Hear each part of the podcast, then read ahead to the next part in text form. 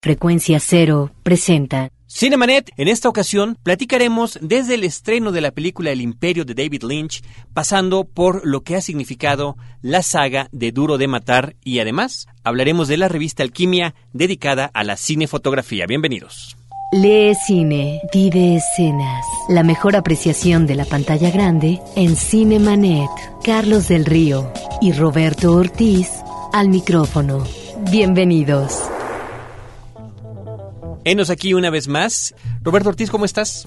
Pues eh, cosas eh, para comentar a propósito de la cartelera comercial, pero también de entrevistas que hemos hecho a través del podcast.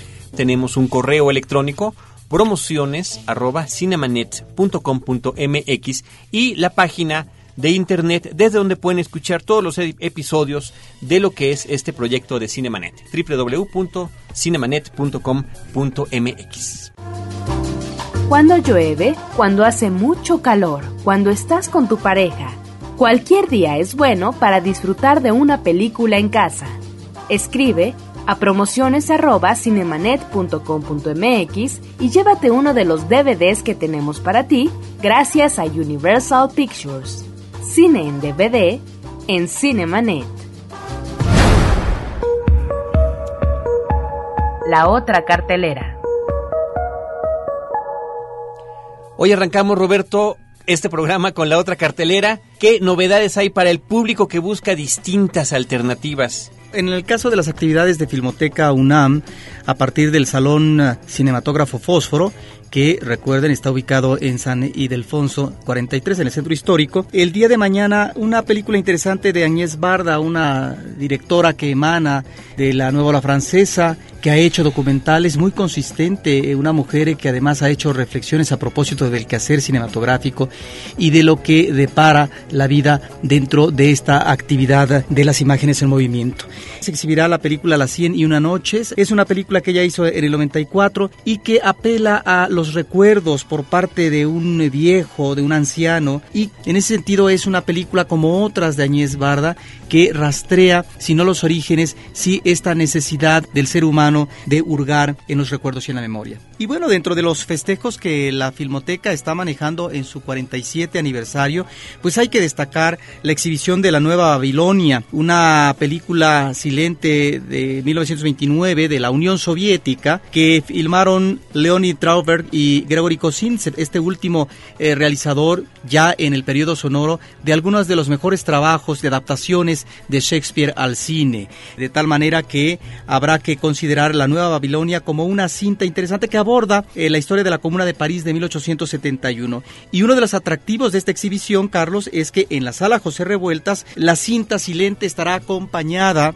por eh, la música al piano de Débora Silverer. Creo que esto es uno de los atractivos y que son momentos que el público debe de aprovechar para disfrutar el cine como eh, se manejaba en la época silente. A principios del siglo pasado, ni más ni menos, hace más ya de 100 años. Así es. Y por lo que se refiere a Cineteca Nacional, se exhibirán eh, dos películas, especie de programa doble, son horarios diferentes, el público debe de consultar, de Jerry Lewis, uno de los cómicos eh, estadounidenses que a algunos irrita, pero que sin embargo tiene eh, gags a veces muy afortunados. Es un eh, cómico que no siempre ha gustado al público mexicano, creo, pero que tuvo su época. Yo creo que definitivamente la tuvo y la tuvo también aquí en nuestro país. Jerry Lewis es además muy recordado por sus gesticulaciones exageradas. De hecho, la carrera del propio Jim Carrey ha sido equiparada a la de Jerry Lewis justamente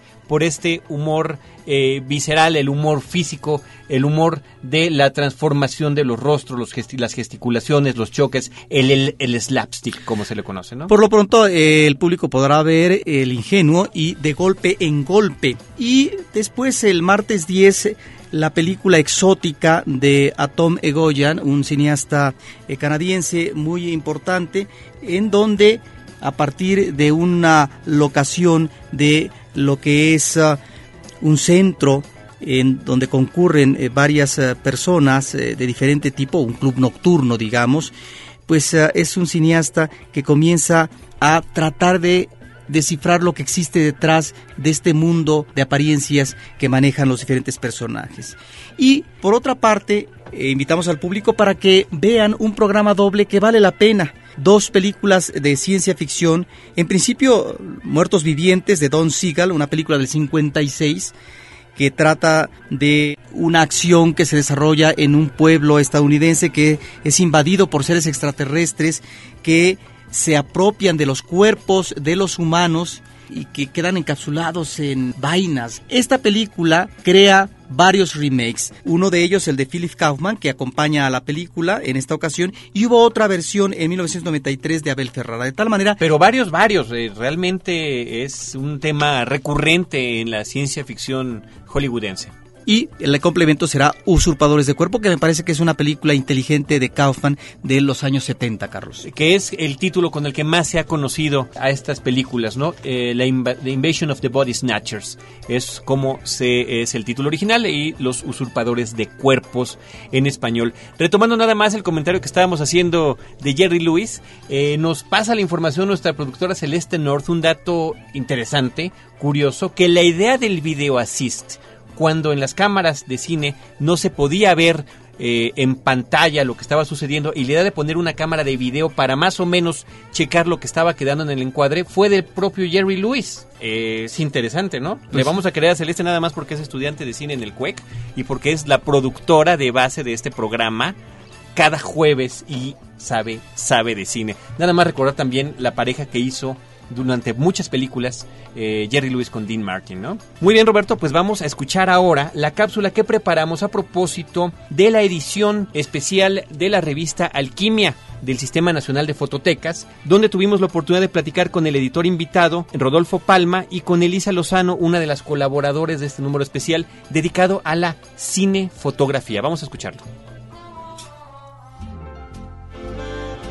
Por qué nos gustan las cosas, por qué nos gusta la fotografía, qué es relevante en la fotografía del cine. Y así surgió el número. Por el mismo formato de la revista, decidimos hablar solo de una película que es Cadena Perpetua y de la importancia que tiene la relación cinefotógrafo-director, como es la, la, mancuerna que hacen Ripstein y Stahl. Evidentemente, todo el mundo piensa en Gabriel Figueroa, pero Jorge Stahl Jr. es un valor que era muy importante que estuviera en una revista, sobre todo una revista de difusión. Él es hijo de Jorge Stahl Valdés. Él empieza muy joven pero aquí lo interesante es que Jorge Stahl es de los primeros cinefotógrafos que se forma ya con el medio del cine, con la imagen en movimiento, ¿no? Entonces esto ya le da otra visión y yo siento que le da la ventaja de no tener ciertos manierismos. Y es muy importante decir que quizá la principal diferencia entre un cinefotógrafo o un fotógrafo de foto fija es que el cinefotógrafo es trabajo colectivo. El fotógrafo de foto fija va por su cuenta la ventaja que tiene él sobre los demás es que ya le toca este nuevo cine de los setentas y trabajar en películas notables, ¿no? Como esta de Cadena Perpetua, que el trabajo que hace Stahl es verdaderamente fabuloso. Y trabaja también con es con Jaime Alberto Hermosillo, con Isaac Casals, ¿no? Entonces él marca como la transición entre esta vieja guardia, esta vieja escuela del cine clásico con la iluminación clásica, a esta transición que ya es eh, una cosa más natural. El problema que hay es que, bueno, a los cinefotógrafos no se les ha hecho mucho caso en cuestiones de investigación, pero la búsqueda en archivos es un poco complicada porque no hay archivos de cinefotógrafos como tales. Los archivos personales de los fotógrafos son pues casi inéditos. Los familiares muchas veces incluso queman el material porque te dicen no tengo descendientes. De que lo vendan en la lagunilla a tres pesos las fotos, mejor las quemamos. Entonces, bueno, la colaboración entre investigadores y familias y una institución tan sólida como es el INA, pues creo que está dando frutos. Entonces aquí se nos hizo interesante, por ejemplo, publicar la fotografía de la portada que es de 1921, que es del archivo personal de Ezequiel Carrasco, el artífice visual de la época silente.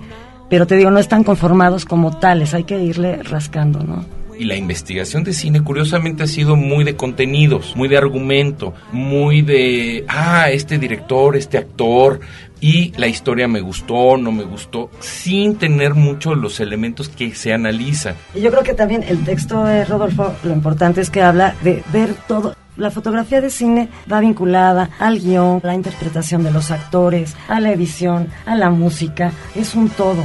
Esa es la ventaja del cine, que todo está unido, ¿no? Todo eso porque todo significa algo, pero probablemente en México no tengamos una cinematografía todavía por este rompimiento de trabajos. Es como hemos tenido excelentes músicos para cine. Silvestre Revueltas, vamos, es el gran músico, pero no tenemos esta tradición de música para el cine. Lo mismo ocurre en la cinefotografía, en el guion, pero en México todavía tenemos que para adelante, ¿no? Y eso es un poco que me gusta este número porque nos va a llevar a la discusión o nos debe de llevar a la discusión hacia dónde vamos. Porque nada mejor que el cine Cinemanet en podcast. Ahí lo tienen ustedes, producto del trabajo en equipo de Cinemanet, la oportunidad que tenemos de compartir con ustedes la cuestión de eh, las entrevistas. En este caso, la entrevista completa ustedes la pueden consultar en www.cinemanet.com.mx. Y decía yo, Roberto, este trabajo en equipo porque la edición completita ahora se le echó Paulina Villavicencio. Bravo, bravo. Así que felicidades por eso. Vamos con lo que sigue. Cinemanet regresa en un instante.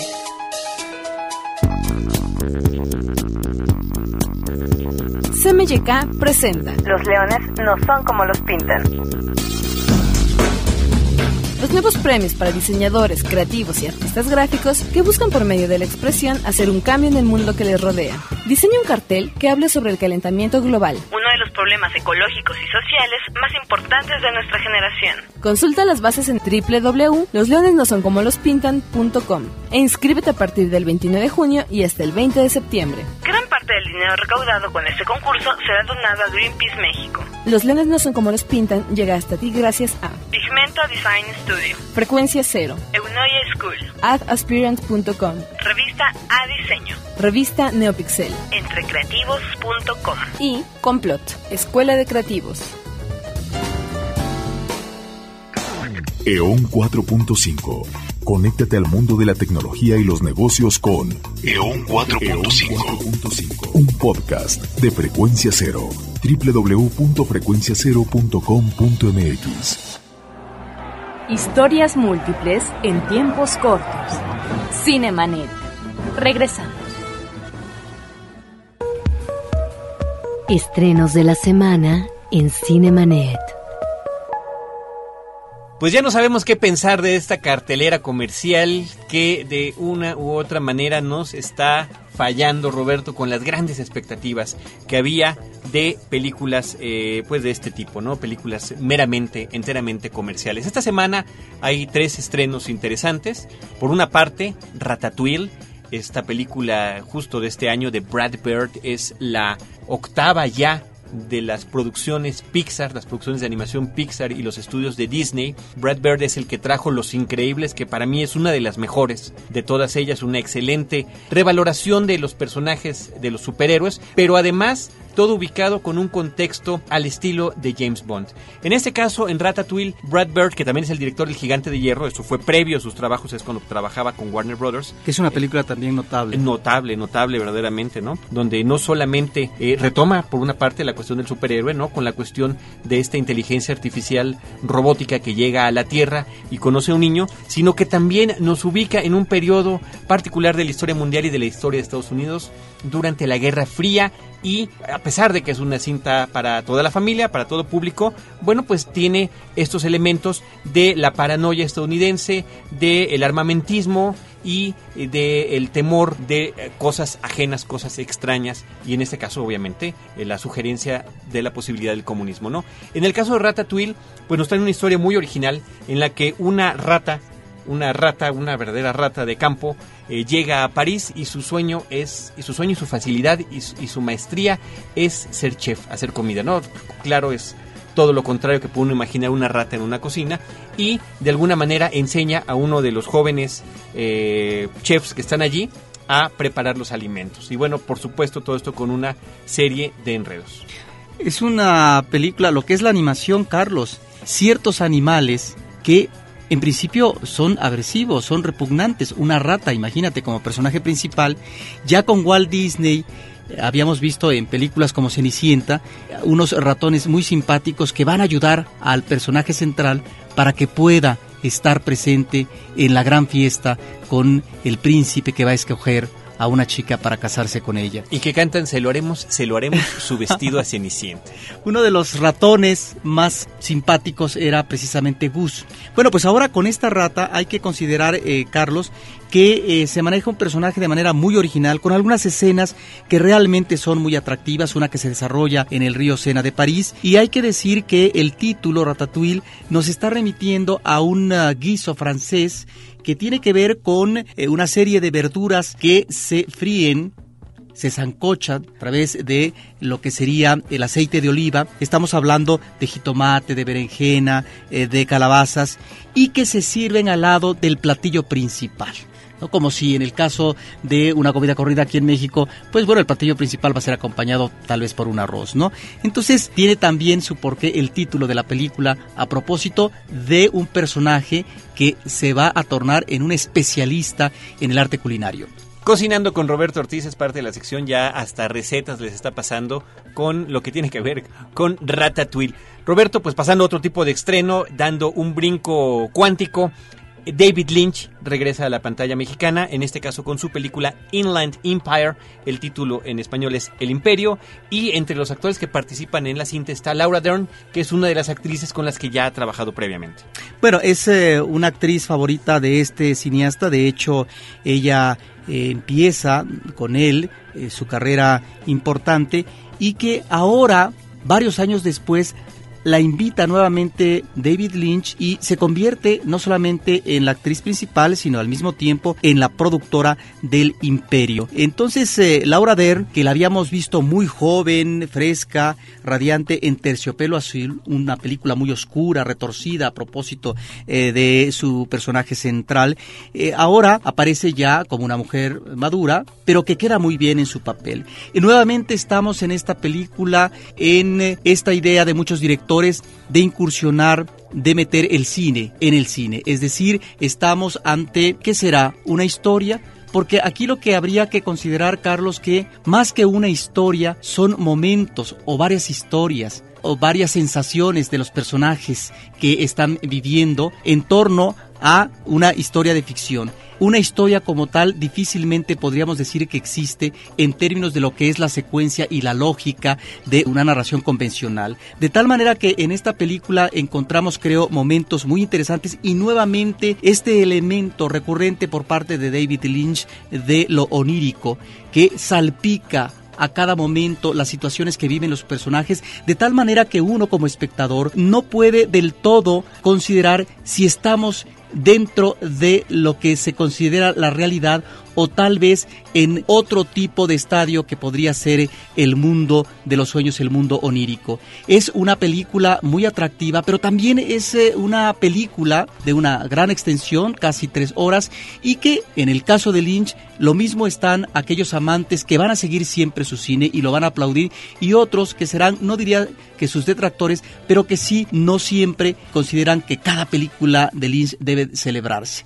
Aquí es una apuesta por parte de David Lynch con respecto a la técnica del video digital. Él se separa de lo que podría ser esta película con todos los elementos de producción a su alcance y en donde incursiona en términos experimentales y en ese sentido el juego al que nos invita a participar me parece que resulta lúdico también de una complejidad en el manejo de la trama, pero que ahí es donde están los enigmas eh, por resolver por parte del espectador.